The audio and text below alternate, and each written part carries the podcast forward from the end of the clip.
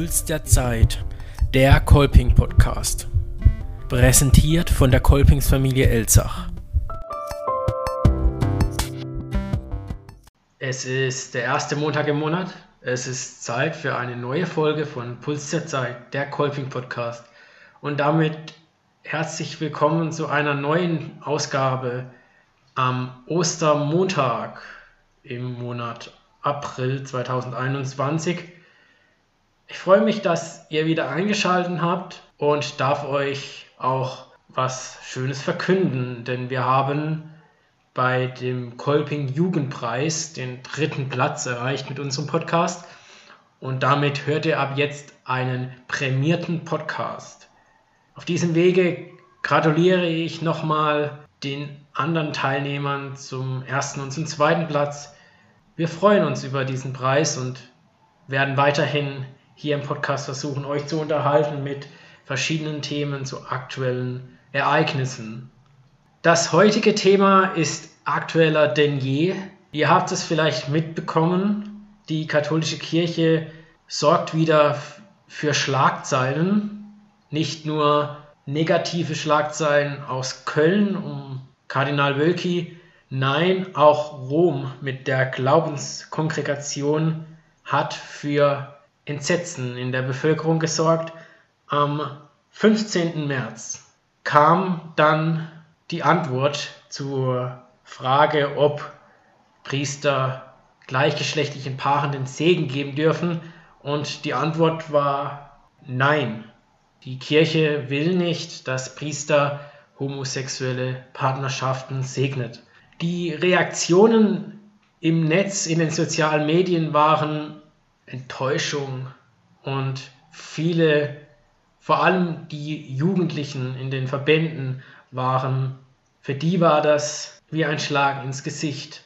Die Kirche versucht sich irgendwie selbst abzuschaffen, indem sie es nicht schafft, die Themen, die jetzt mittlerweile in der Gesellschaft doch akzeptiert werden und toleriert werden, bei sich aufzunehmen. Um dieses Thema euch ein bisschen näher zu bringen, habe ich eine kleine, habe ich zu einer kleinen Talkrunde eingeladen. Mit verschiedenen Gästen werde ich das Thema Hashtag Love is no sin besprechen, deren Meinung und Reaktionen und auch die Konsequenzen, die sie daraus ziehen, zu hören. Nun eine kurze Vorstellung der Gesprächsrunde. Zum einen sind unsere beiden Priester, die schon in der ersten Folge zu Gast waren und Podcast-Kollegen von Hashtag frei raus Claudia und Johannes. Dann werde ich mit Betty Barbecue, der Schwarzwald Drag Queen aus Freiburg, sprechen, mit Lukas Nusser vom Synodalen Weg, beziehungsweise KJG Diözesanleiter aus Freiburg und mit Gabi Schmidhuber von der Bewegung Maria 2.0 aus Freiburg. Ganz besonders freue ich mich darüber, dass Professor Dr. Bernd Hillebrand von der Katholischen Hochschule aus Freiburg hier in unserer Runde zu Gast ist. Und dann steige ich auch schon ein und begrüße Claudius und Johannes, die beiden Jugendseelsorger aus Freiburg und Karlsruhe. Und es freut mich, dass ihr wieder zu Gast seid. Herzlich willkommen, ihr zwei. Hallo. Hallo, freut uns. Ja, das heutige Thema ähm, hat auch sicher euch beschäftigt oder beschäftigt euch immer noch. Wie war eure Reaktion, ähm, als ihr mitbekommen habt, wie die Glaubenskongregation am Montag, das war am 15. März, entschieden hat, dass sie sich gegen eine Segnung von homosexuellen Partnerschaften ausspricht? Also tatsächlich, als ich so eine Schlagzeile gelesen habe in Social Media, dachte ich erst, ah, ich will es gar nicht wissen, was da wieder geht und habe erst gedacht, ich lese jetzt gar nicht weiter. Und als ich dann aber ein paar Minuten später gemerkt habe, wie äh, viral das geht und wie rund es da ab, äh, direkt losgeht, habe ich dann halt gesagt, okay, ich muss es lesen. Und ja, es hat mich stark verärgert, muss ich sagen, als ich das gelesen habe. Es war auch äh, emotional irgendwie ein Schlag ins Gesicht. Wir waren, der Claudius und ich waren vorher, am Wochenende vorher bei einem Vernetzungstreffen von Maria 2.0, wo es eher darum ging, wie kann man auch Kirche nach vorne denken, wie kann es weitergehen und dann hat das so ein bisschen die Motivation getrübt und ja, also ich kann es nicht verstehen und bis jetzt ist es ja schon ein paar Tage her und es beschäftigt gefühlt jeden Tag. Es haben sich viele Menschen auch bei mir gemeldet und ja, ich finde es mühsam und einfach nur schade, dass Kirche sich so verhält und kann es auch inhaltlich überhaupt nicht nachvollziehen. Also ich kann, kann da gut an, anschließen. Schlag ins Gesicht war es auf jeden Fall und wie es Johannes schon erzählt hat, waren wir eben zwei Tage vorher bei diesem Vernetzungstreffen von Maria 2.0 und da hat eine Professorin so diesen Satz gesagt, ähm, wenn Diskriminierung in dieser Kirche stattfindet, dann muss man es sofort benennen, ganz egal, wo man, wo man ist, an welcher Stelle in dieser Kirche, ob man in der Gemeinde ist oder auf Dekanatsebene oder schon wo oder auf Diözesanebene. Und das war auch so dann mein erster Impuls. Hier findet Diskriminierung statt und das muss jetzt benannt werden. Und genau. Und das versuche ich gerade auch, äh, egal an welcher Stelle. Also ich habe auch, wie es Johannes schon sagt, unwahrscheinlich viele Anfragen, auch von Jugendlichen, die einfach auch ähm, ja, darunter leiden, was da die Kirche tut. Und ich empfinde es nach wie vor als absolut Diskriminierung, als, als absolut diskriminierend und deshalb wollte ich auch da Stellung beziehen, was mir auch wichtig, Stellung zu beziehen. Wie sah denn die, die Stellung von euch aus dann? Wie habt ihr reagiert auf das Ganze? Also zunächst einmal ähm, musste ich wirklich diesen, diesen Schock, also dass das so krass ausgesprochen wird, wie es in, in dieser Verlautbarung drinsteht, das war wirklich ein Schock und das musste ich erst auch mal sitzen lassen. Und dann habe ich wirklich irgendwann den Impuls gehabt, okay, das ist jetzt zum ersten Mal so weit, dass ich nicht drüber nachdenken kann, sondern es zu muss, wirklich auch was zu veröffentlichen und meine Meinung ähm, aufzuschreiben und, und ähm, in Facebook und Instagram zu posten. Und das habe ich ja dann auch gemacht. Wobei ich dann auch gemerkt habe, das war zwar wahnsinnig, was für eine Vernetzung danach stattgefunden hat und wie viele Leute darauf positiv auch reagiert haben. Aber ich habe gemerkt, ich muss mich noch mit vielen anderen Menschen irgendwie vernetzen. Und das haben Johannes und ich sind ja dann durch ein Jugendliche noch auf die Idee gekommen, dieses Vernetzungstreffen per Zoom stattfinden zu lassen. Ähm, und das war nochmal so eine richtig gute und wichtige Veranstaltung, auch für mich persönlich, weil die hat mich absolut ermutigt, da dran zu bleiben und wirklich auch den Mund aufzumachen, wenn irgendwo Diskriminierung stattfindet in dieser Kirche. Und nicht nur, ähm, wenn es um gleichgeschlechtliche Paare geht, sondern da haben wir ja noch genug andere Themen. Du hast ja auch schon in einigen Folgen von Impuls der Zeit oder Puls der Zeit, jetzt richtig, ähm, ja. schon anklingen gelassen. Und ich glaube, da müssen wir wirklich ähm, immer wieder aktiv werde und benennen, wenn Diskriminierung in dieser Kirche stattfindet. Und das Erfreuliche, wenn es überhaupt was Erfreuliches aus der ganzen Misere gibt, war ja tatsächlich zu sehen, dass es eine große Welle der Solidarität gab. Also dass wirklich ganz viele Menschen, und zwar jetzt auch nicht nur Ehrenamtliche, sondern auch wirklich bei der Kirche arbeitende Mitarbeiterinnen und Mitarbeiter quasi Position bezogen haben, ähm, auf Social Media, in Predigten, wo auch immer, dass ganz viele Fahnen gehisst wurden, Regenbogenfahnen, auch an Kathedralen und äh, Kirchen. Und ich glaube, das ist was, wo ich mich auch gefreut habe jetzt im Nachhinein, dass, dass plötzlich da auch was in Gang kommt und dass wir ähm, deswegen jetzt auch was tun müssen. Und zwar jetzt nicht nur ein Statement abgeben, das ist schon, schon was, aber dass wir das Thema jetzt einfach nicht mehr aus den Augen lassen dürfen, sondern dass wir da jetzt dranbleiben müssen, auch wenn es vielleicht mühsam wird oder wenn es auch nur kleine Schritte erstmal sind, aber dass wir da einfach nicht mehr aufhören, da ruhig zu werden. Ihr habt gerade über eure Statements ähm, gesprochen und es war zum Beispiel, dass ihr geschrieben habt in Social Media, zum Beispiel auf Instagram, dass ihr weiterhin homosexuelle Partnerschaften segnen werdet. Ähm, das haben nicht nur ihr, sondern auch äh, ich sage jetzt mal, bundesweit Priester getan, öffentlich gesagt. Sie werden ähm, weiter diese Segnungen durchführen. Ähm, müsst ihr damit mit Konsequenzen rechnen oder wie genau? Ähm, wisst ihr da überhaupt schon, ähm, was das mit sich bringen wird? Also ich weiß nicht, was es noch mit sich bringen wird. Bisher hat sich noch niemand bei mir gemeldet und ich ähm, glaube auch nicht, dass sich jemand bei mir melden wird. Zumindest ähm, so aus meiner Erfahrung raus, das, ähm, die ich bisher habe. Und wenn sich aber jemand meldet, dann ähm, muss ich ehrlich sagen, dann gehe ich gern den Diskurs, weil, ähm, wie ich es vorher schon gesagt habe, es findet einfach dann Diskriminierung statt und unsere Kirche ähm, darf eigentlich keine Diskriminierung ähm, zulassen und deshalb will ich auch da dafür einstehen und würde dann ganz klar auch erklären, warum ich aus meinem Gewissen heraus gar nicht anders kann, wie Menschen, Paare zu segnen, ganz egal, ähm, ob das jetzt, ähm, was für Paare das sind, ob sie jetzt ähm, gleichgeschlechtlich sind oder nicht oder was für Sexualität sie auch haben, weil ich bin einfach äh, fest der Überzeugung, dass ähm, jede Liebe ähm, von Gott gesegnet wird. Und das finde ich übrigens noch was ganz, ganz Wichtiges, ähm, dass ja nicht ich segne, sondern der Segen kommt von Gott und ich äh, wer bin ich, dass ich dann ähm, diesen Segen verweigern kann? Also das finde ich nochmal was, was ganz, ganz Wichtiges. Ich kann den Segen nur zusprechen, so wie das übrigens nicht nur ich als Priester kann, sondern auch jeder andere kann den Segen einem Menschen zusprechen. Aber der Segen an sich, das ist zumindest mein Glaube, kommt von Gott und ich glaube, Gott wird jede Liebe segnen.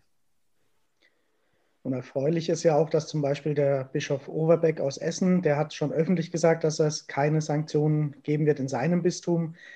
Bei uns in Freiburg hat man jetzt nichts gehört, aber ich kann mir es tatsächlich auch nicht vorstellen, dass, dass jetzt Bischöfe da wirklich einschreiten würden, weil das einfach ein, ja auch ein für sie dann sehr heikles Thema wird, weil dieses Verständnis ja nicht da ist.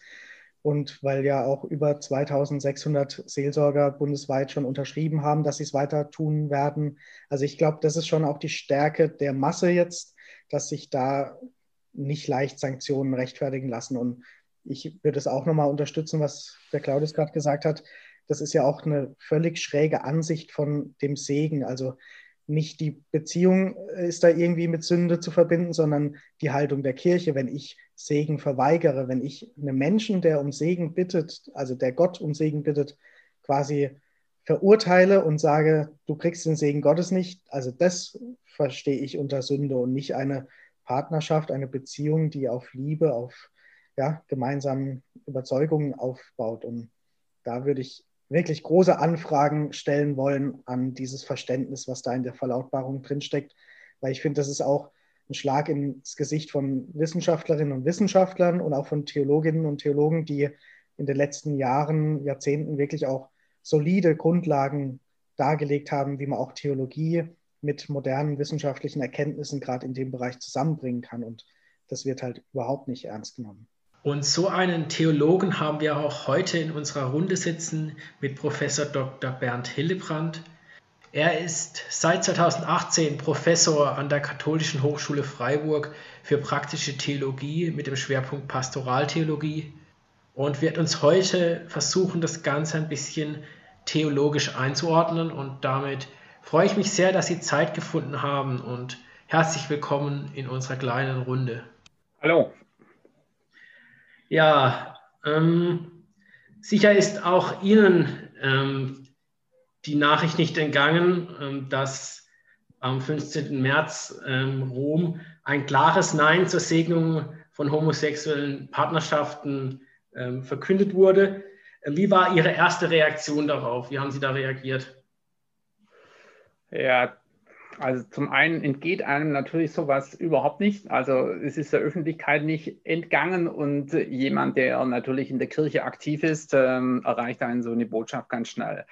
Es war so eine Mischung zwischen Ärger und Wut über die Aussage, die einfach verletzt und diskriminiert.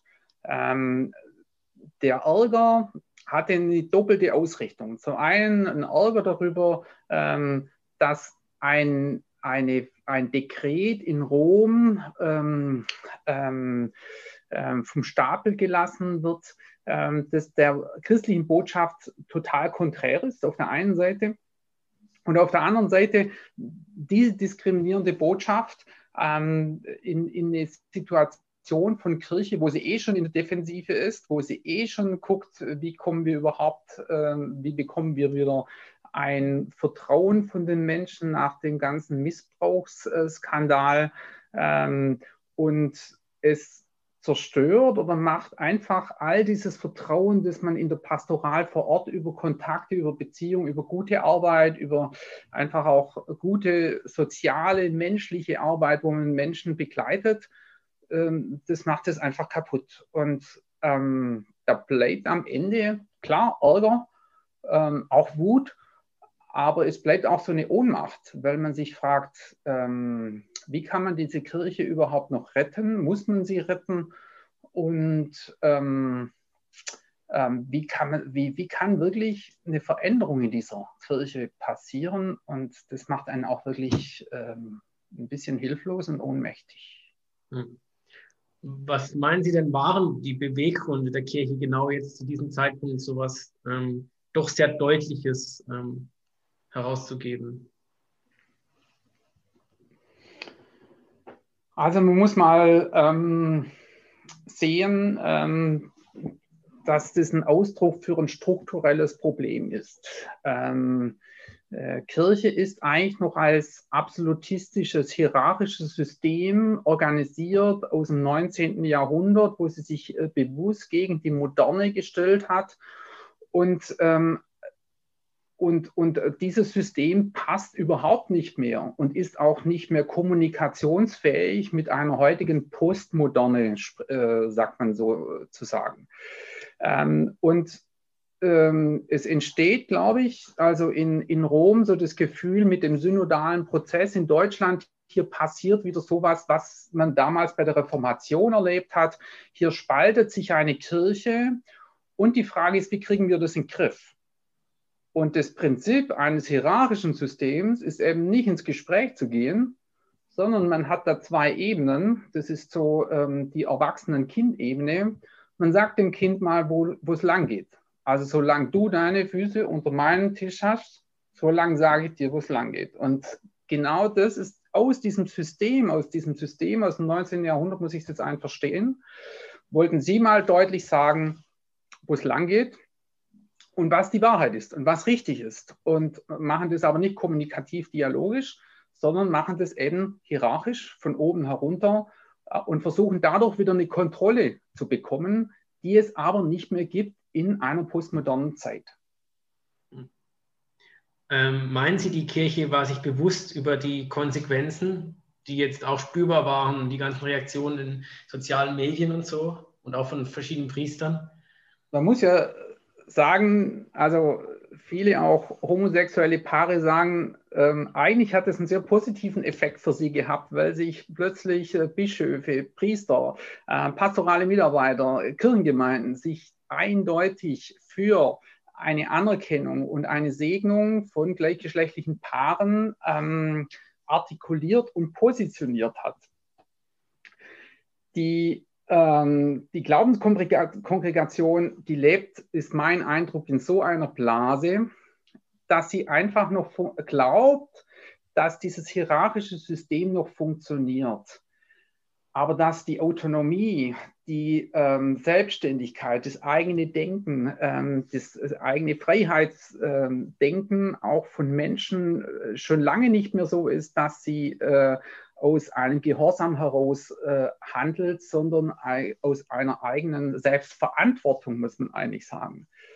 Und deshalb bin ich sicher, dass sie überhaupt nicht ähm, abgesehen haben oder überhaupt sich Gedanken darüber gemacht haben, äh, was sie dadurch auslösen und ähm, das auch überhaupt nicht einordnen können, wie gesellschaftlich, äh, Gesellschaft sich verändert hat, wie auch eine deutsche Gesellschaft oder eine europäische Gesellschaft sich letztendlich verändert hat, weil sie so geschlossen in dem eigenen System weg von gesellschaftlichen Realitäten sich ähm, bewegen. Wie würden Sie diese Entscheidung denn aus theologischer Sicht einordnen? Ja, ähm, da gibt es zwei Ebenen. Die eine Ebene ist eine strukturelle Ebene.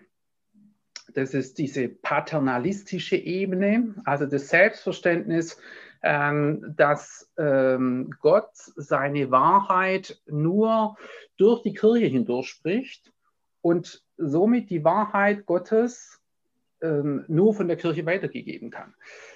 Das ist ein Wahrheitsverständnis, das eigentlich korrigiert wurde durch das Zweite Vatikanische Konzil, das deutlich gemacht hat, ähm, dass in jedem Menschen es angelegt ist, dass er mit Gott direkt auch in Kontakt tritt. Dass das eigentlich auch die Idee ähm, der Menschwerdung Gottes war, dass jeder Mensch empfänglich ist für Gott. Und das heißt, dass jeder Mensch ähm, für die Wirklichkeit Gottes offen ist. Und das heißt, dass sich Gott in jedem Menschen zeigen kann.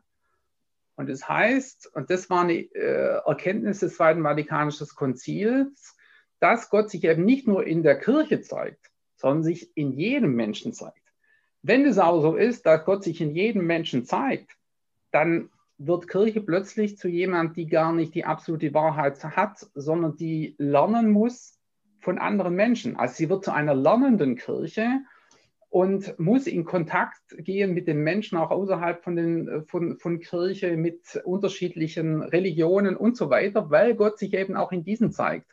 Und sonst würde ich immer eine Wirklichkeit aussparen. Also es ist eine strukturelle Sache. Und das zweite ist eine inhaltliche Ebene, aus theologischer Ebene ist nämlich das Problem eines Gottesbildes, ähm, das, ähm, ähm, ja, das immer zuerst von einem sündigen Menschen ausgeht und nicht zuerst von der bedingungslosen Anerkennung Gottes jedem Menschen gegenüber. Also dass die, die bahnbrechende Botschaft Jesu äh, der Auferstehung, Tod und Auferstehung ist, dass Gott, egal unabhängig davon, wie ein Mensch sich ähm, verhält, beziehungsweise wo er sündig wird oder wo sein Leben gebrochen ist, sein Ja, seine Anerkennung immer steht. Bedingungslos. Bedingungslos, also ist egal, ob ich am Sonntag in die Kirche gehe oder nicht. Gottes Ja steht immer. Und es das heißt, Gott und das ist die Botschaft Jesu und eigentlich auch der Christen, dass sie jedem Menschen eine bedingungslose Anerkennung zukommen lassen müssen. Und diese bedingungslose Anerkennung haben sie in diesem Dekret äh, gleichgeschlechtlichen Paaren nicht zuerkannt. Also Menschen, die sich das nicht herausgesucht haben, also das wissen wir aus der Humanwissenschaft, dass sie das nicht freiwillig ausgewählt haben, sondern es ist ihre Neigung, die in ihre, ihre Natur auch hineingelegt ist. Und dieser Grundbotschaft einer bedingungslosen Anerkennung und dieser radikalen bedingungslosen Anerkennung kommt dieses Dekret nicht nach. Und letztendlich muss man auch sagen, haben sie eigentlich ein veraltetes Naturverständnis oder Naturrechtverständnis, dass Sexualität nur zur Fortpflanzung dient und dass Sexualität zur, als Ausdruck der Lebendigkeit ähm, menschlicher Begierde, in der auch eine Lebensfülle und eine Lebensfreude zum Ausdruck kommt, diesen Teil, der auch genuin eine theologische Aussage das, zur Sexualität ist, der kommen sie überhaupt nicht nach, sondern es ist nach wie vor ein altes Verständnis, dass eigentlich Sexualität immer schon das Böse bringt und im Notfall darf Sexualität für Fortpflanzung ähm, genutzt werden. Okay, vielen Dank für Ihre kurzen Ausführungen dazu. Ähm, Sie haben vorher schon gesagt, ähm, manche homosexuellen Paare haben das Ganze, um es mal so zu sagen, als Segen ähm, genannt, dieses Nein zur Segnung. Ähm, was, was sind so jetzt die Konsequenzen für die Zukunft aus diesem Beschluss? Also man hat ja schon mitbekommen, dass ähm, die Austrittszahlen wieder in die Höhe gingen. Ähm, was denken Sie, was sich da in Zukunft jetzt entwickeln wird? Ja, es ist, ähm, der Schaden ist relativ groß, weil viele sich bestätigt fühlen, dass Kirche weltfremd ist, dass sie diskriminierend ist, dass sie in ihrer Botschaft nicht überzeugend ist, dass sie die Botschaft, die sie eigentlich verkündigt, selber nicht lebt.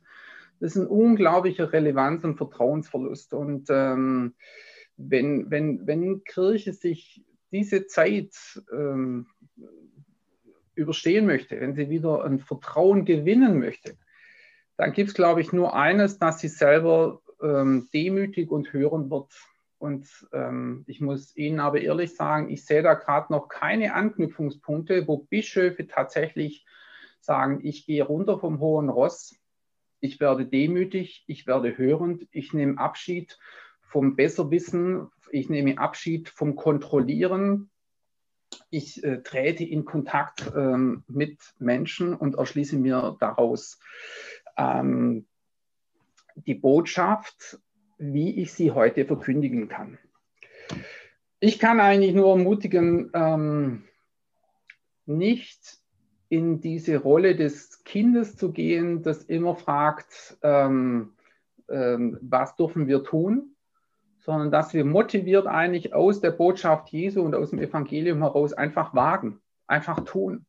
Wagen, auch Kirche zu sein, ähm, auch Formen zu suchen, die Menschen auch verstehen, Gottesdienstformen zu suchen, die Menschen verstehen und äh, wo ihre Sehnsucht nach Anerkennung, nach Geliebtsein ähm, äh, zum Ausdruck kommt und wo das einfach gelebt werden kann. Da dazu kann ich eigentlich nur ermutigen. Sonst, sonst sehe ich wirklich, und das ist schon, da ist Kirche schon im Innersten auch gerade gefährdet, dass sie nämlich keine Zukunft hat.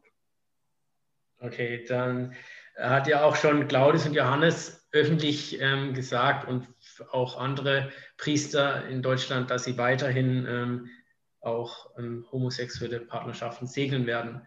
Ähm, ich glaube auch, das ist ähm, gut, wenn davon, wie Sie sagen, ähm, auch ein Diskurs entsteht und auch die, die Priesterinnen sich klar für das bekennen und auch gegen Ruhm, gegen diese Entscheidung aus Rom auch wenden und einfach tun, wie Sie gerade gesagt haben. Ziehen Sie persönlich Konsequenzen irgendwie aus dem Ganzen?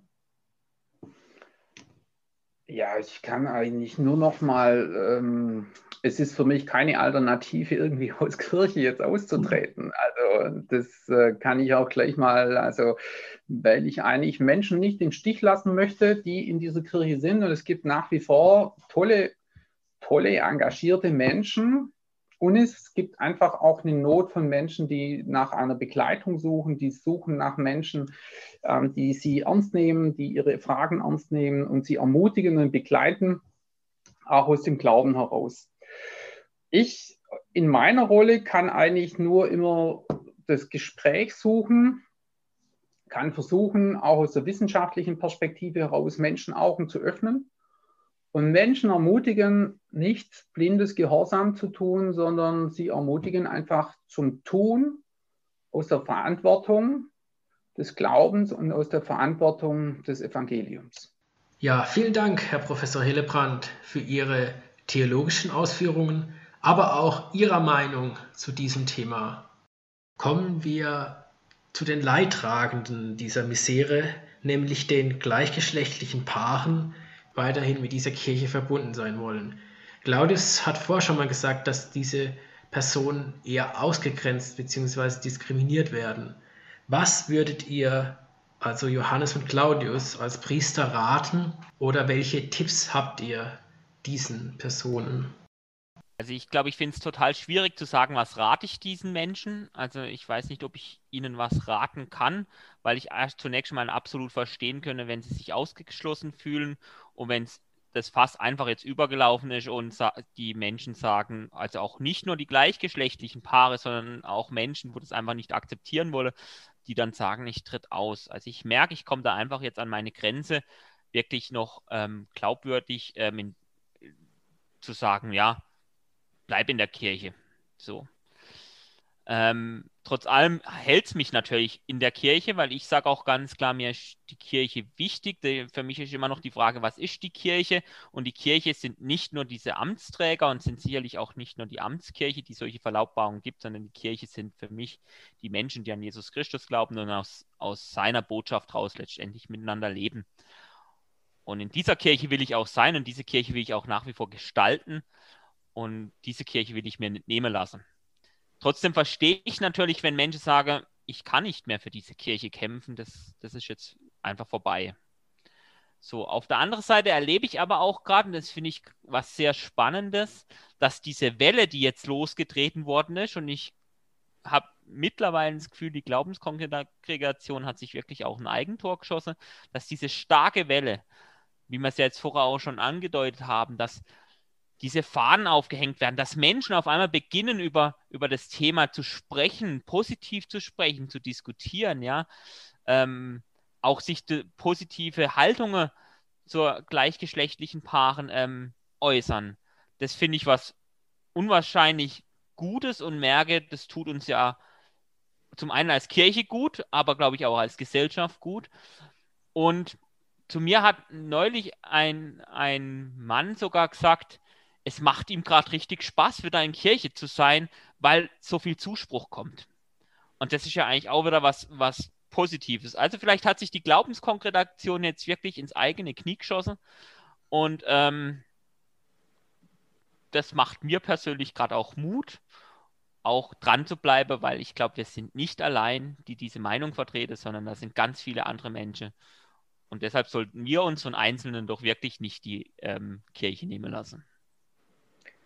Das glaube ich auch. Und wenn es darum geht, was kann man Menschen raten, die in gleichgeschlechtlichen Partnerschaften sind, so platt der Satz klingen mag, ich würde schon sagen, sie sollen ihrem Herzen folgen. Und zwar in dem Sinne, wenn sie jetzt wirklich ähm, den Segen Gottes haben wollen, dann finden sie Menschen in der Kirche, die auch bereit sind, den zu spenden. Also das zeigt ja jetzt auch diese ganze Geschichte, dass es Seelsorgerinnen und Seelsorger gibt, die klar sagen, das geht und das gibt es und das machen wir. Und also die Menschen, die jetzt in so einer Partnerschaft leben und das wünschen, die kann ich nur ermutigen und sagen, dann sucht euch eine Person, ihr werdet sie finden. Es ist ja jetzt auch mehr oder weniger öffentlich gemacht, äh, wo man so Leute findet.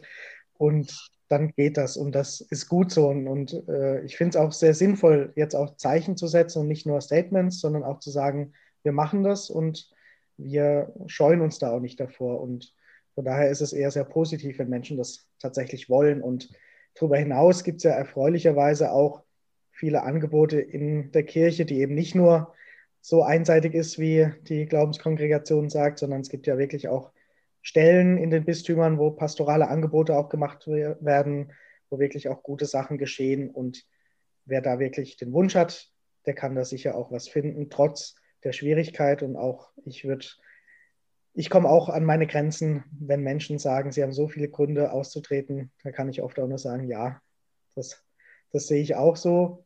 Und trotzdem, wie es der Claudius auch gesagt hat, kann ich dann auch nur dazulegen, was die Gründe sind, warum ich aber trotzdem noch weiter kämpfe und diese Kirche auch anders gestalten, anders leben will, als da so manchmal gesagt wird. Ja, für die Menschen im Raum Freiburg und Karlsruhe wissen ja jetzt zwei Ansprechpartner, die Sie auf jeden Fall segnen würden, wenn Sie.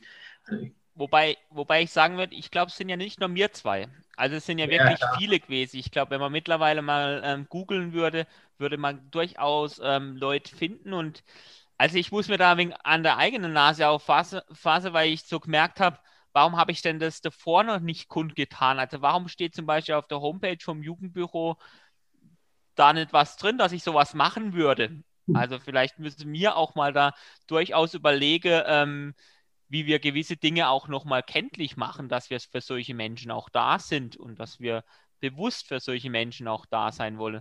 Und ich glaube, das ist so die Aufgabe, die jetzt auch vor uns liegt, dass wir jetzt nicht nur irgendwie Fahnen aufhängen und ähm, groß bekennen, dass wir ähm, ja so eine Stellungnahme raushauen, sondern dass wir wirklich jetzt auch ins Tun kommen und ins Handeln kommen. Und da sehe ich auch bei mir persönlich Nachholbedarf, muss ich sagen. Also da könnte ich, glaube ich, auch noch mehr tun und das will ich in Zukunft auf jeden Fall auch tun. Wenn es um Ratschläge und Tipps geht für homosexuelle Menschen, dann hilft auch gerne Betty Barbecue weiter. Die Schwarzwald Drag Queen aus Freiburg war auch im Oktober schon zu Gast hier im Podcast und hat in der Aufnahme gesagt, dass sie sich als überzeugt katholisch bezeichnet und gerne homosexuellen Menschen hilft und sich dafür engagiert, dass sie Akzeptanz und Toleranz in der Gesellschaft erfahren. Und darum freue ich mich, dass du heute wieder hier zu Gast bist im Podcast. Ja, Hallöchen, schön, dass ich wieder da sein darf. Wer dir auf Instagram folgt, ähm, hat sicher die letzten Tage gemerkt, dass auch du dich ähm, mit dem heutigen Thema auseinandersetzt und auch sehr aktiv ähm, zum Hashtag Love is no sin dich äußerst. Ähm, wie war deine erste Reaktion, als du erfahren hast aus Rom, ähm, dass man sich klar und deutlich mit einem Nein zur Segnung von homosexuellen Paaren ähm, entscheidet. Also die Haltung ist ja tatsächlich nichts Neues. Ich habe aber tatsächlich nicht damit gerechnet, ähm, dass gleich wieder so ein klares Nein jetzt kommt. Ich habe eher gedacht, man hüllt sich da mal noch ein bisschen in Schweigen und wartet mal ab. Ähm, dementsprechend hat es mich natürlich schon ähm, ja, getroffen. Also ich habe auf jeden Fall die Hände über dem Kopf zusammengeschlagen, habe mir gedacht, oh je, oh je, weil mir auch klar war, was für eine Welle das jetzt auch wieder lostritt. Ähm, du hast gerade gesagt, was äh, für eine Welle oder welche Konsequenzen daraus entstanden sind. Also wer auf Social Media Kanälen unterwegs war und ein bisschen äh, verbunden ist zur Kirche, hat gemerkt, wie sich auf einmal eine Solidarität breit macht. Ähm, vor allem auch in der Bevölkerung hat man gemerkt, dass ähm, doch dieses Thema ähm, wichtig ist. Ähm, das ist doch eigentlich ganz gut. Also von der Bevölkerung. Ja, also ich habe neulich äh, schon mal an anderer Stelle gesagt, ich habe mich tatsächlich als schwuler Katholik noch nie so in der Kirche äh, willkommen und zu Hause gefühlt wie gerade, weil an so viel äh, Kirchen hängt die Regenbogenfahne. Ich habe so viel Zuspruch bekommen, tatsächlich auch von Leuten, die ich für echt konservativ halte, ähm, die tatsächlich gesagt haben, dass das absolut nicht mehr verstehen, dass Rom sich noch so querstellt und ähm, also mir persönlich als, als queerer Katholik hat auch diese Welle der Solidarität tatsächlich wirklich gut getan, weil ähm, ja, eigentlich ist Solidarität ja auch was Urchristliches. Einfach auch, auch Leute, die das gar nicht betrifft, die sich aber da reinfühlen können und solidarisch zeigen, zeigen finde ich eigentlich wirklich eine schöne Sache. Ja, Claudius hat auch ähm, als Priester vorher selbst gesagt, ähm, dass es vermutlich diese Glaubenskongregation ein Eigentor war für die Kirche in Rom, ähm, so wie man jetzt die Reaktionen in Deutschland sieht. Ähm, deshalb bin ich mal gespannt, was sich ähm, noch weiterentwickelt. Aber auf jeden Fall schon mal gut, was man aus dem äh, gemacht hat, was, was da jetzt aus Rom kam bisher.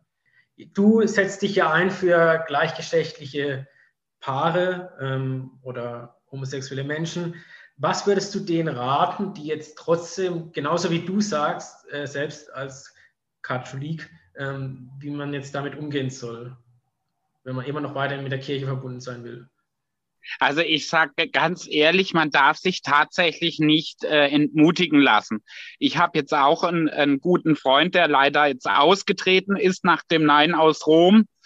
Ähm, das finde ich immer persönlich sehr, sehr traurig, weil ich da einfach so ein bisschen eine andere Politik ähm, verfolge. Also nur weil, weil Rom jetzt sich da mal wieder querstellt, bin ich nicht minder katholisch und, und ich finde es immer schwierig, die Türen so zuzuschlagen. Ähm, ja, ich bin da einfach eher äh, diejenige, die sich in der Kirche, die sich als Katholik äh, engagiert, dass es offener und bunter und toleranter wird und vor allem dann eben auch christlicher wie äh, dass man da wirklich so, so die Türen zuschlägt. Das ist, das ist einfach nicht meine Form von Protest und auch einfach nicht, nicht, nicht mein Verständnis vom Christsein. Siehst du irgendwelche persönlichen Konsequenzen, außer dass du äh, weiter bleibst und äh, aktiv bleibst? Ja, also ich werde mich natürlich wahrscheinlich jetzt noch ein bisschen mehr engagieren, wie ich es vorher schon gemacht habe, weil natürlich die ganze Solidarität ja auch wirklich ähm, einen wahnsinnigen Rückhalt gibt. Wenn ich da denke, wo ich vor sechs Jahren war es, glaube ich, mit der KJG das erste Mal in Mannheim auf dem CSD war.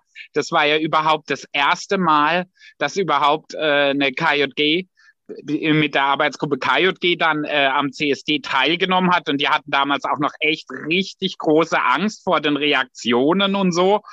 Und ähm, wenn ich mir jetzt anschaue, was dann über die Zeit und jetzt auch nach dem Nein aus Rom aus dieser ganzen Bewegung geworden ist, dann ist da was unglaublich Schönes und Solidarisches gewachsen. Und ähm, wächst auch noch weiter und da kann Schönes draus entstehen und ich bin da echt, echt zuversichtlich. Die, Ma die Kirchenmühlen mahlen langsam, aber ähm, es ist nicht alles verloren. Und äh, ich glaube, wir sind da tatsächlich auf einem guten Weg. Und man muss ja sagen, ähm, Kirche ist ja nicht nur Rom, ähm, Kirche sind ja auch wir. Und ähm, da dürfen wir uns, glaube ich, nicht ähm, Rom immer alles zu Herzen nehmen, sondern unsere Kirche so gestalten, wie wir sie ähm, sehen. Wie du auch gesagt natürlich, hast. Natürlich, aber man darf natürlich auch pro, äh, äh, protestieren und natürlich auch Rom sagen, hey, so geht es nicht, wir akzeptieren das nicht. Und das passiert ja gerade. Und ähm, Es geht nicht ohne Rom. es geht aber auch nicht ohne uns Gläubigen. Und ich glaube, da gibt es Wege zu finden, aber es kann dauern. Aber ich habe noch genug Energie. Ich denke, alle Beteiligten in dieser Runde haben noch hoffentlich genug Energie, um die Kirche so zu gestalten, wie wir sie uns auch vorstellen. In unserer Gesprächsrunde gibt es noch eine weitere Person, die sich intensiv mit der Kirche beschäftigt und das ist Lukas Nusser. Wir haben uns erst vor zwei Monaten hier im Podcast getroffen und er hat uns hoffnungsvoll den synodalen Weg vorgestellt und eine zukunftsfähige Kirche oder einer geplanten zukunftsfähigen Kirche. Du bist nicht nur Teil des synodalen Weges, sondern bist auch Diözesanleiter der KG Freiburg und hast somit auch mit Jugendlichen Kontakt, die dieses Thema stark beschäftigt. Und darum freue ich mich nochmal von dir zu hören und grüße dich, Lukas. Hallo. Ja, ich habe es gerade angesprochen. Noch vor zwei Monaten haben wir hier hoffnungsvoll miteinander geredet, was denn Kirche in Zukunft alles machen könnte in Deutschland. Und dann dieses Nein aus Rom. Wie war deine erste Reaktion dazu? Ich muss dazu sagen, ich habe es auf Twitter als allererstes gelesen und habe nur diese drei Zeilen bekommen. Also ich hatte die, einen Screenshot gesehen von diesem Papier, das veröffentlicht wurde. Da gestand und dann als Antwort auf den Punkt stand und dann stand da Nein. Und ich dachte, das ist ein schlechter Witz. Also hm. ähm, ich habe es zuerst als Satire wahrgenommen und ähm, konnte es gar nicht fassen. Und ein paar Minuten später habe ich dann tatsächlich dieses ganze Papier gesehen, das auch auf Twitter gepostet wurde. Und es hat sich gelesen wie ein, ja, ein, wie ein schlechter Witz. Das können ja doch nicht ernst meinen. Aber ähm, ich habe ziemlich schnell begriffen, dass das tatsächlich so aus dem Vatikan kam. Äh, für mich kam es ziemlich überraschend, irgendwo aus dem Nichts, weil ich äh, in meiner meiner Blase viele Debatten um dieses Thema wahrgenommen habe und dachte, okay, wenigstens wird darüber gesprochen und es nicht totgeschwiegen oder es wird nicht verneint, sondern es ist, darf wenigstens die Debatte stattfinden und das ist damit ja erstmal beendet worden. Ja, wie, ähm, du bist ja auch ähm, Teilnehmer auf dem synodalen Weg. Ähm, wie, was hast du von dort mitbekommen? Wie waren die Reaktionen da? Es müsste ja ein Schlag ins Gesicht gewesen sein für euch. Alle. Die Reaktionen der, der jungen Menschen waren ziemlich klar und ziemlich geschlossen. Äh, ich glaube, da muss ich gar nicht mehr so viel dazu sagen, außer dass wir geschockt waren, äh, das abgelehnt haben und gespannt waren darauf, wie EntscheidungsträgerInnen in dieser Kirche fungieren. Also ähm, das ist ja eigentlich keine Entscheidung, die Rom trifft, ob eine Segnung, sondern diese Entscheidung kann jeder Ortsbischof für sich treffen.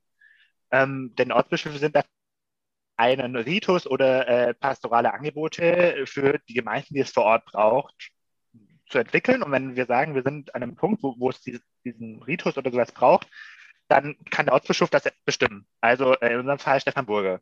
Und deshalb waren wir sehr gespannt darauf, was sagen denn die Bischöfe dazu. Als einer der ersten hat sich, glaube ich, Rudolf Vorderholzer geäußert. Ähm, ich glaube, da hatten wir alle erwartet, was er sagen wird. Das war ziemlich klar. Dann kam Overbeck mit etwas sehr Verhaltenen, aber etwas, bei dem man schon rausgehört hat, was in, äh, irgendwo ist, dass er das nicht ganz so akzeptiert und, und irgendwo ablehnt und sich ein bisschen eingeengt fühlt in dem, was er, was er tun kann. Und danach kam dann äh, ähm, Limburg, die auch ihr ganzes Facebook-Profil als Regenbogenflagge ähm, geändert haben, also das ganze Bistum. Und da hatte ich dann schon wahrgenommen, dass es auch an, an diesen Stellen dieser Kirche schon Menschen gibt, die wollen. Hm. Ähm, auf dem synodalen Weg gibt es ja auch das Forum Leben in gelingenden Beziehungen, Liebe, Leben in Sexualität und Partnerschaft. Ähm, ja, die, Sexualmoral kann man es auch nennen. Genau, genau, dann ist es nicht so lang. Ähm, wie, die, müssen, die beschäftigen sich ja mit diesem Thema. Wie, wie geht es jetzt da weiter? In dem Forum wird immer klarer, dass es Positionen gibt, die nicht miteinander vereinbar sind und jetzt dann an einen Punkt gekommen, ein Punkt, der Punkt kommt, an dem Entscheidungen getroffen werden müssen in die eine oder die andere Richtung und damit Menschen unzufrieden sein werden. Also Bischof Schwaderlappe ist ja damals aus diesem Forum ausgetreten, weil er gesagt hat, die Leute haben andere Meinung als er, darum kann, möchte er nicht mit ihnen sprechen. Das war ungefähr äh, die Quintessenz, warum er dann ausgetreten ist mit viel Medienprimborium. Ähm, und so geht es auch da weiter. Ich glaube aber, dass, dass da eine Mehrheit gibt, die was sagen würde, die sich da, die darauf abzielt, dass Kirche nicht mehr als allererstes nur ins Bett schaut. Also es geht ja auch bei dem darum, zu sagen, naja, also wenn ihr keinen Sex habt, dann kann man euch schon segnen. Aber sobald ihr Sex nicht der, der alles bestimmende Grund sein ähm, und vor allem nicht der erste Blick auf Menschen. Ähm, und ich glaube, dass das in diesem Forum sehr deutlich wird, dass man das nicht mehr möchte. Ob das durchgesetzt wird, das kann ich ja noch nicht sagen, aber das nehme ich aus diesem Forum wahr. Okay. Ähm, du bist ja auch in der KLG aktiv. Man hat ähm, vor allem von den ganzen Jugendgruppierungen, vor allem auf den sozialen Medien, äh, wirklich tolle Reaktionen und Solidarität gesehen mit Regenbogenflagge, mit dem Hashtag Love is no sin. Ähm, ja, was, was sind eure Pläne und Reaktionen jetzt auf das Ganze? Ich äh, kann ein bisschen aus dem Nähkästchen plaudern und zwar wird es auf der BDKJ, also so ein Dachverband, auf der Konferenz dazu, einen Antrag geben, bei dem wir unsere geistlichen Leitungen dazu beauftragen, einen Ritus zu entwerfen, wie eine Segnungsfeier für homosexuelle Paare stattfinden kann. Das Ganze wurde aber schon angegangen, bevor der Vatikan was dazu gesagt hat. Also diesen Plan hatten wir davor schon. Es äh, passt nur jetzt noch viel mehr. Die Frage ist, was unser Bischof nach dem, was der Vatikan sagt, daraus macht, ähm, weil es eindeutig dann Diskrepanzen zwischen dem gibt, was wir wollen und was der Vatikan richtig erachtet. Und da gilt äh, in ein Gespräch mit ihm zu gehen und sich darüber auszutauschen, was, ähm, was ein guter Weg ist, wie wir, wie wir das, ja, nee, eigentlich, dass wir das durchsetzen, was wir wollen. Also äh, wir haben tatsächlich große Pläne, das zu tun, ähm, was der Vatikan gerade verneint hat. Und ähm, das wird ja auch davor schon in unserer Kirche gemacht. Wir wollen es nur offiziell machen. Sehr gut, dann bin ich mal gespannt, äh, wie die Pläne aussehen werden. Ähm, hast du schon oder habt ihr schon was vom, vom Erzbischof Burger gehört diesbezüglich? Hm.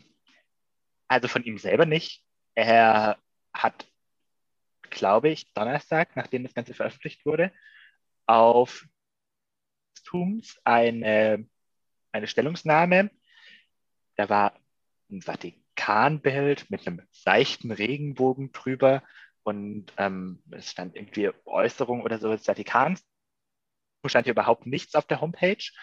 Und dann stand etwas da wie, wir hören diese Entscheidung, wir sind vielfältig in Freiburg, wir leben Vielfalt und über das Thema wird ja beim synodalen Weg gesprochen. Also so mal in drei Worten zusammengefasst, äh, drei Sätzen zusammengefasst. Es waren auch nicht viel mehr Sätze, aber es waren nicht genau die Worte. Ja. Also, er, also so das Bistum hat was gesagt, aber Erzbischof Burger Nein, er hat nichts gesagt, persönlich. Nichts, was ich gehört habe. Vielleicht kommt ja noch was. Hoffentlich kommt noch was. Ähm, jetzt kommen wir ähm, zu den Konsequenzen. Einmal, hast du irgendwelche persönlichen Konsequenzen aus dieser Entscheidung getroffen? Für mich ist nochmal klar geworden, wie unreformierbar dieses System Kirche auf eine gewisse Weise ist und dass ich noch viel stärker dafür kämpfen möchte, das aufzuzeigen. Und die gibt es schon Konsequenzen vom synodalen Weg, die ihr sagt? Es wurde von dem Präsidium des synodalen Wegs sehr klar gemacht, dass über Thema gesprochen wird. Dass es kein Redeverbot ist zu diesem Thema und wir dort weiter darüber sprechen werden. Jedoch stärkt die Position des Vatikans und die Äußerung des Vatikans die reaktionären Menschen und deren, deren Haltung. Es ist aber auch wichtig, dass der Vatikan da, glaube ich, was losgetreten hat, was sie nicht lostreten wollten. Also, ähm, das war ja davor nicht, nicht anders. Also, Jugendverbände haben davor ja auch schon Segnung homosexueller Paare ähm, gefordert und ähm, sich zu LGBTQ-Menschen offen gezeigt und, äh, und Vielfalt gelebt. So, das war ja davor auch schon der Fall. Nur das wurde jetzt alles öffentlich. So, also die Medien haben jetzt auch dieses Bild der Kirche in der Öffentlichkeit gezeigt. Und ich glaube, dass das eigentlich für den Vatikan kontraproduktiv war, Ähm, das hat nicht einen Weg beantwortet, aber ähm, es wird weiter darüber gesprochen. Der Vatikan stärkt reaktionäre Menschen, jedoch haben auch offen die, Menschen, die progressiv sind, eine Stärkung erhalten, das Bild von sich in der Öffentlichkeit gezeichnet hat. Ja, die Verbindung zu dir, Lukas, war jetzt nicht ganz so stabil. Ich hoffe, ihr konntet alle den Worten von Lukas aufmerksam folgen. So, eine Person fehlt jetzt noch. Das ist nämlich Gabi Schmidhuber. Wir haben uns schon im September getroffen und du hast uns die Bewegung Maria 2.0 vorgestellt und was eure Ziele sind.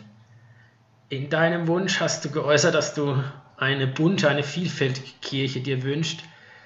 Ja, der Wunsch ist noch nicht in Erfüllung gegangen. Ähm, trotzdem sitzen wir heute hier zusammen und sprechen genau über diesen Wunsch. Ich freue mich sehr, dass du wieder hier bei uns im Podcast bist und Grüße nach Freiburg. Danke, danke, Maxi. Mhm. Ja, ähm, sicher hat auch dich persönlich und natürlich auch die Bewegung Maria 2.0 ähm, das Thema mit dem Nein zur Segnung von gleichgeschlechtlichen Paaren von der katholischen Kirche, von der Glaubenskongregation auch beschäftigt. Ähm, das ging ja an keinem, der sich mit der katholischen Kirche auseinandersetzt, äh, spurlos vorbei. Ähm, ja, wie, wie war es für dich beziehungsweise für Maria 2.0, als du von dem gehört hast? Also ich, für mich persönlich war diese Reaktion auch wie, also fassungslos. Ich konnte nicht verstehen, warum die Glaubenskongregation zu diesem Zeitpunkt ähm, diese Antwort auf die Frage gibt ähm, und auch wieder die, gleich gestrickt ist, wie sie auch ja auf diese ähm, sich geäußert hat zur Weihe der Frau. Wieder wir, dieses Argument, wir haben keine Vollmacht, aber dass wir keine Vollmacht haben, irgendwas zu tun, das vertreten wir mit der ganzen Macht, die wir haben. Ähm, das war für mich auch das Menschenbild und das Weltbild, was hinter, also wenn man diese Erklärung so ein bisschen liest, was dahinter äh, steckt und was transportiert wird mit dieser Entscheidung, ist einfach unfassbar, weil es für mich ähm, ein Weltbild ist, das viele Menschen, ähm, das sehr starr und sehr eng ist und viele Menschen dadurch ausschließt. Und Maria 2.0 hatte ja gerade vor 14 Tagen einen Thesenanschlag an alle Kirchentüren gemacht. Und da heißt die vierte These, unsere Kirche zeigt eine wertschöpfende Haltung und Anerkennung gegenüber selbstbestimmter und achtsamer Sexualität und Partnerschaft. Ähm, das ist sozusagen für alle, die sich jetzt für Veränderung eingesetzt haben, ähm, der Hieb in die Magengrube, sozusagen wieder, nein, ihr dürft nicht und wir reden nicht drüber, basta, Schluss aus. Ähm, mit so einer Reaktion ist es schwierig umzugehen. Du hast ja auch in der Podcastaufnahme gesagt, dass du dir ähm, eine offene, eine ähm, bunte Kirche wünschst. Ähm, dieser Wunsch äh, ging noch nicht in Erfüllung, ähm, leider. Leider. ja, leider. Ähm, ja, wie, wie sieht es jetzt aus ähm, bei dir, beziehungsweise bei Maria 2.0, was so in Zukunft geplant ist? Wie du gesagt hast, ihr habt die Thesen angebracht, ihr setzt euch für so eine bunte Kirche ein und dann so eine Entscheidung. Das ist ja, wie du auch gesagt hast, ein Schlag äh, ganz weit zurück wieder, oder? Ja, also wir müssen jetzt alle natürlich schauen, wie wir mit, ähm, mit dieser Haltung aus Rom umgehen. Und es ist ja, wie gesagt, nicht nur eine Haltung, es ist ein Menschenbild, was dahinter steckt, nämlich so dieses, ähm, äh, wir wissen, was der Wille Gottes ist und alle anderen, die irgendwas anderes denken, haben Unrecht. Und ähm, wir setzt, hauen die Pflöcke ein und nur so geht's. Und das macht es natürlich schwierig, in der Kirche für Reformen einzutreten und den Dialog zu suchen, wenn äh, man immer mehr den Eindruck gewinnt, ähm, dieser Wunsch nach Dialog ist eher einseitig. Was man ja auch sieht bei diesem synodalen Weg, ähm, der wird ja so, also der wird ja überhaupt nicht unterstützt von Rom, sondern der wird ja eher torpediert. Und ich denke auch, dass diese Erklärung jetzt der Glaubenskongregation auf dieses Forum ja abzielt, ähm, die sich auch damit beschäftigt, dass da ja nicht was rauskommen soll, was Rom nicht will. Für Maria 2.0 hat es ähm, ganz konkrete Folgen jetzt schon mal, insofern, dass die zwei Gründerinnen, nämlich die Lisa Kötter und die Maria ähm, Voss-Fricke, äh, Andrea Voss-Fricke, nämlich gesagt haben, ähm, sie halten diese Kirche für nicht reformierbar und ähm, angekündigt haben, aus der Kirche auszutreten, weil sie sagen, alle Energie, die wir da reinstecken würden, ähm, ist umsonst, weil diese Kirche zeigt immer wieder, dass sie A, nicht den Dialog will auf Augenhöhe, also dass man sich wirklich auseinandersetzt und B, ähm, dass, sie, dass es doch sehr darum geht, einfach so diese Macht zu erhalten in den klerikalen Strukturen, wie sie bisher sind.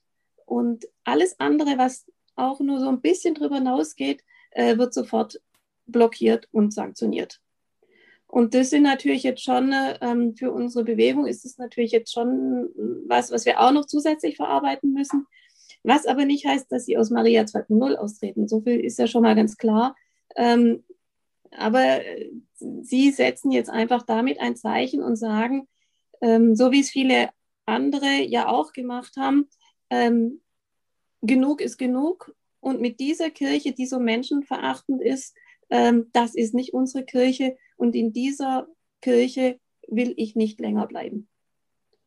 Und ähm, ich bin gespannt, ob ähm, das noch andere jetzt auch mitzieht und mitreißt. Ähm, ich meine, Köln ist allen ja äh, bekannt.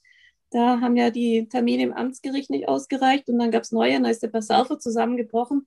Also ich, hm. ich verstehe nicht, dass man nicht irgendwie mal fragt bei den Leuten, hey, was ist da los? Warum geht ihr denn alle?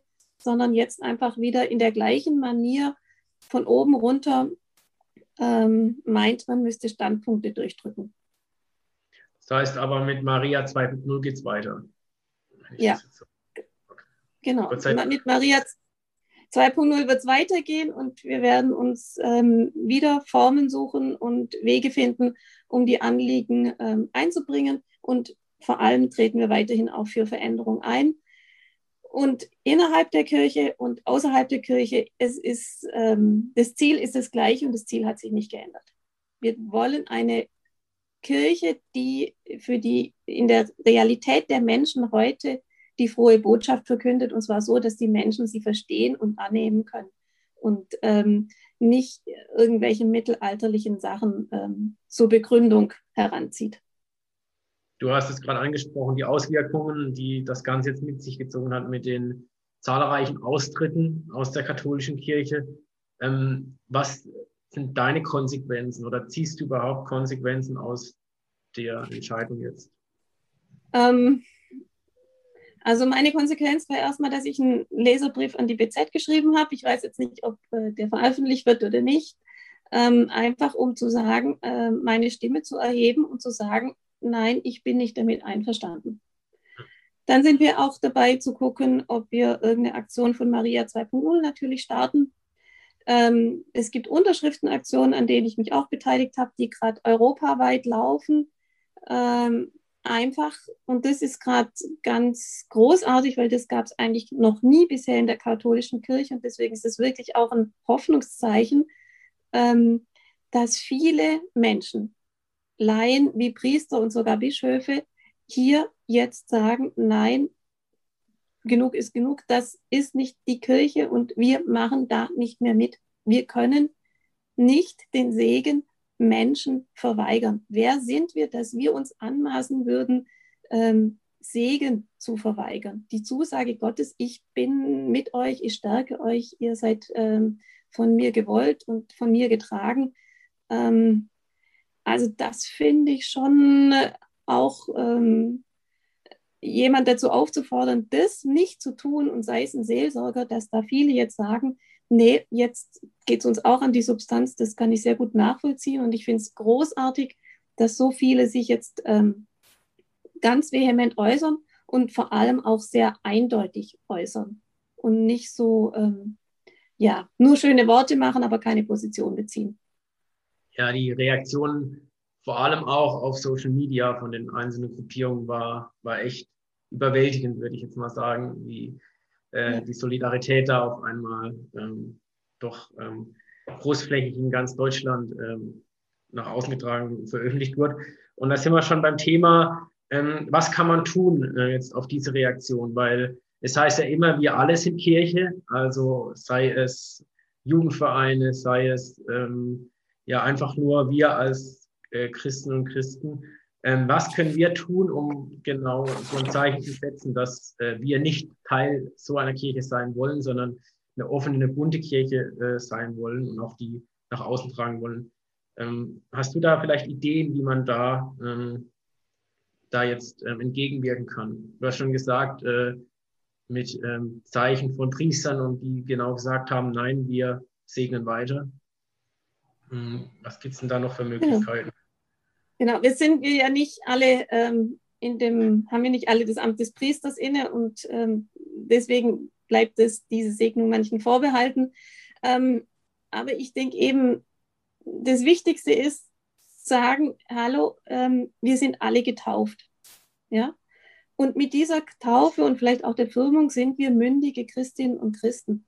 Und wir ich bin jetzt mal so ein bisschen böse, ich glaube, wir sind alle aufgewachsen, also viele von uns, ähm, vor allem die etwas Älteren, mit dieser, ich sage jetzt mal, ähm, Mentalität, der Pfarrer hat immer recht. Ja, also bei meinen, ich denke jetzt die, die Oma-Generation, bei denen war das immer der Pfarrer, der Bürgermeister, der Lehrer, die haben immer recht. Ähm, beim Lehrer hat sich das deutlich gewandelt, beim Bürgermeister inzwischen auch, nur der Pfarrer, der gibt also viele haben, vermitteln immer noch so diesen Eindruck, ja, ich habe immer recht. Und, ähm, und ich denke, wir müssen als mündige Christinnen und Christen dazukommen zu sagen, ähm, wir alle sind Volk Gottes. Und wir setzen, wir haben, setzen uns ein für unseren Glauben und wir vertreten ihn auch und ähm, nehmen auch ja, setzen uns manchmal auch über Dinge, die aus Rom kommen, hinweg, weil sie für uns nicht passen und weil sie für uns auch nicht unseren Glauben vertiefen. Ja? Ähm, ich bin noch nicht an dem Punkt, dass ich sage, ich trete aus dieser Kirche aus, obwohl ich jeden verstehen kann und jede verstehen kann, die das tut. Es gibt tausend gute Gründe dafür. Ähm, ich möchte einfach versuchen, hier innerhalb dieser Kirche, und das ist aber nicht allen gegönnt, muss ich sagen, diese andere Kirche schon Realität werden zu lassen. Und ähm, wir haben Gott sei Dank hier in unserer Gemeinde die Möglichkeit, das Wort Gottesdienste zu feiern, wo Frauen predigen. Und ähm, wir haben Gottesdienste, denen auch Frauen vorstehen. Und ähm, wir können Gottesdienst so mitgestalten, dass er auch uns entspricht. Und es gibt Vorbereitungsteams.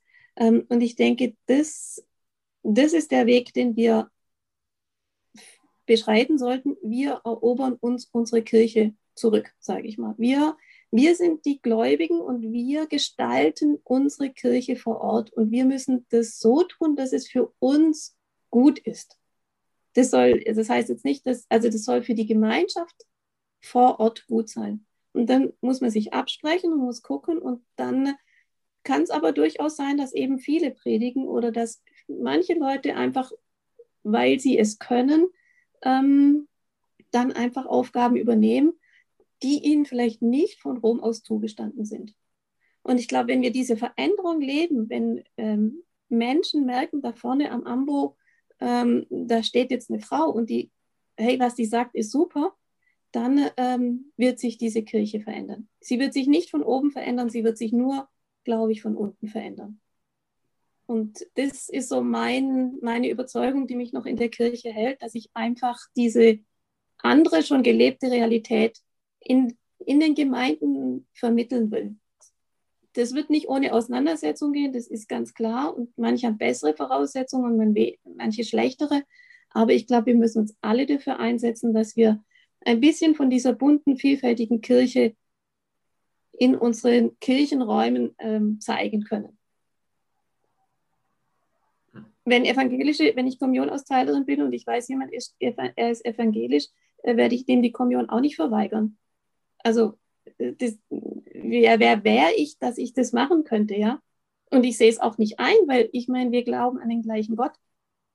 Und solche kleinen Dinge, glaube ich, die sind es, die wir einfach verändern müssen. Und nicht fragen müssen, darf ich oder darf ich nicht und dreimal um Erlaubnis bitten. Nein.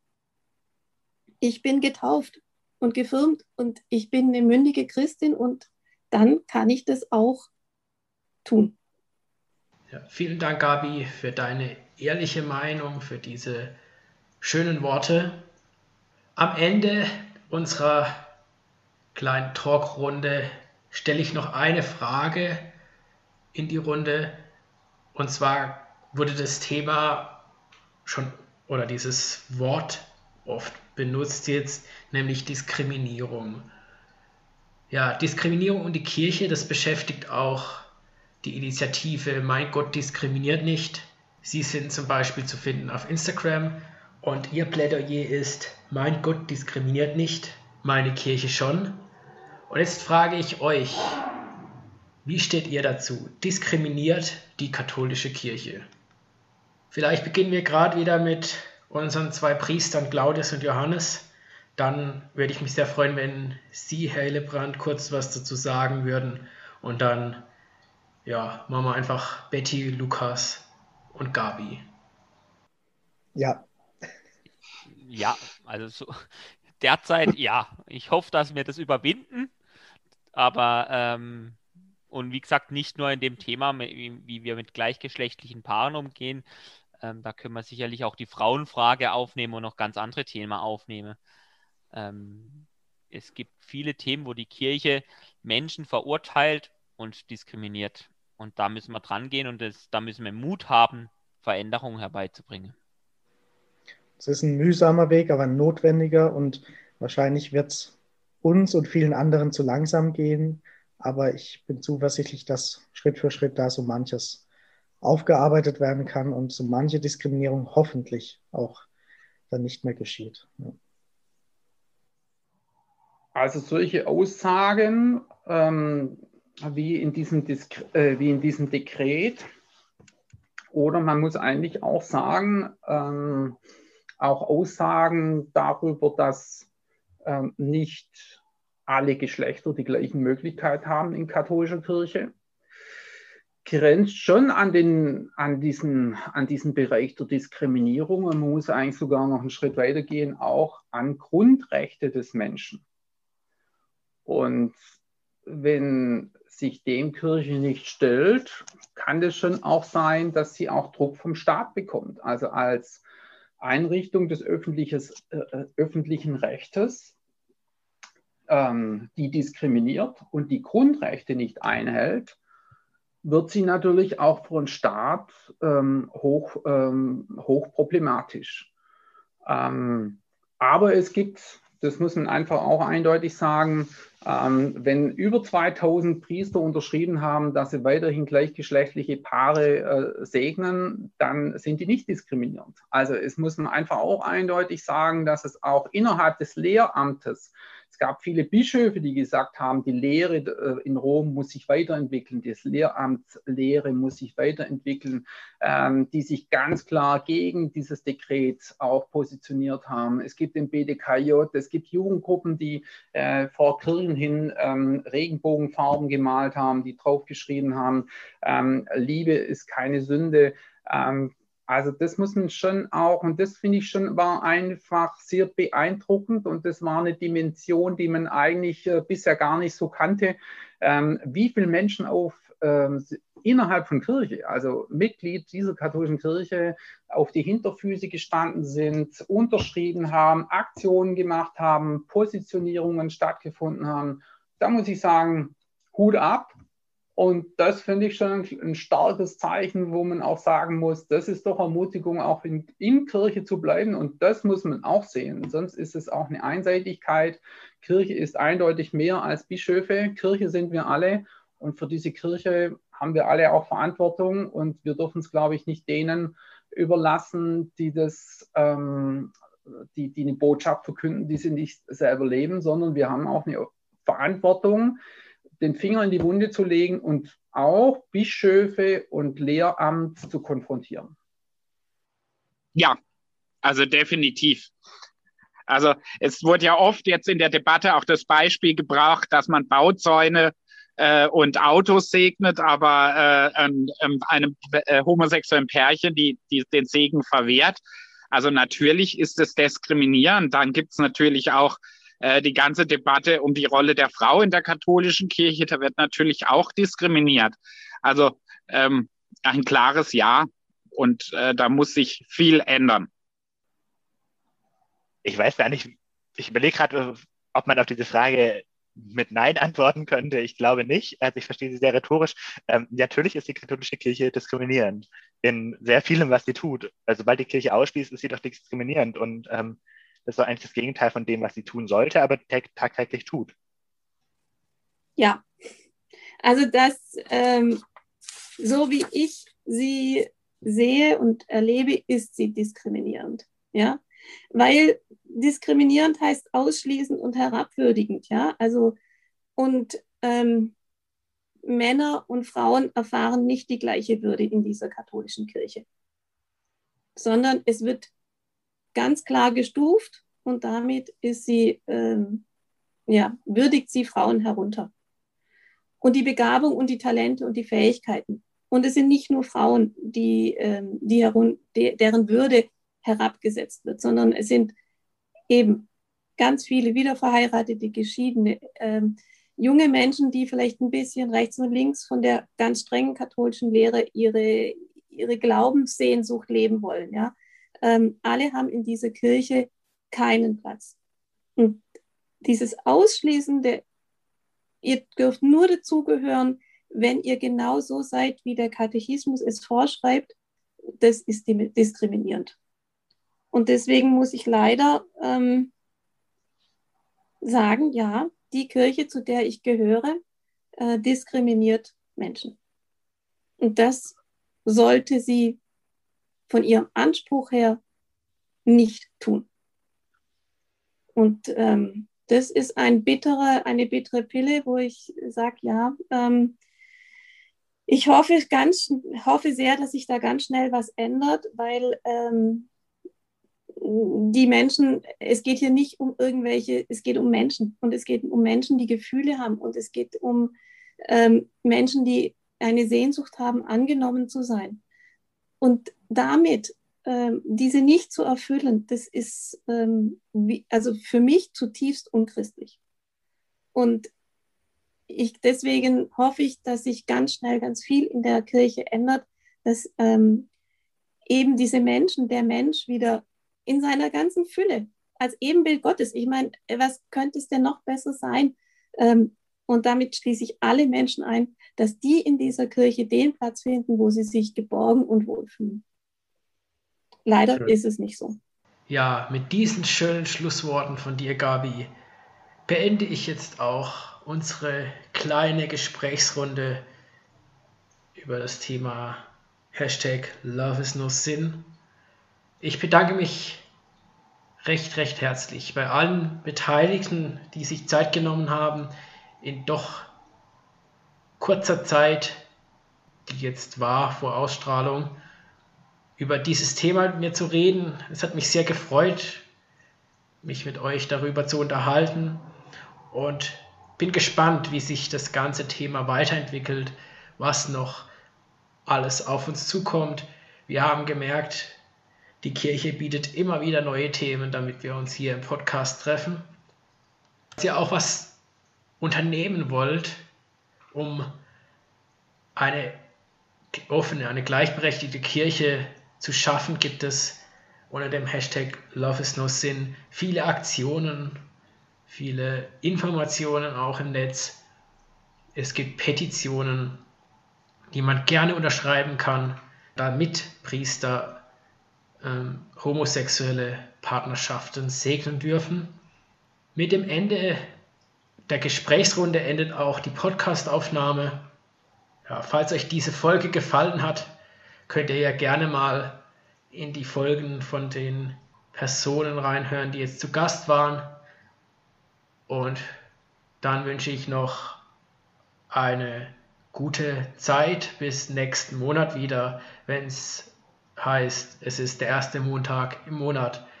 Bis dahin, bleibt gesund, macht's gut, ciao.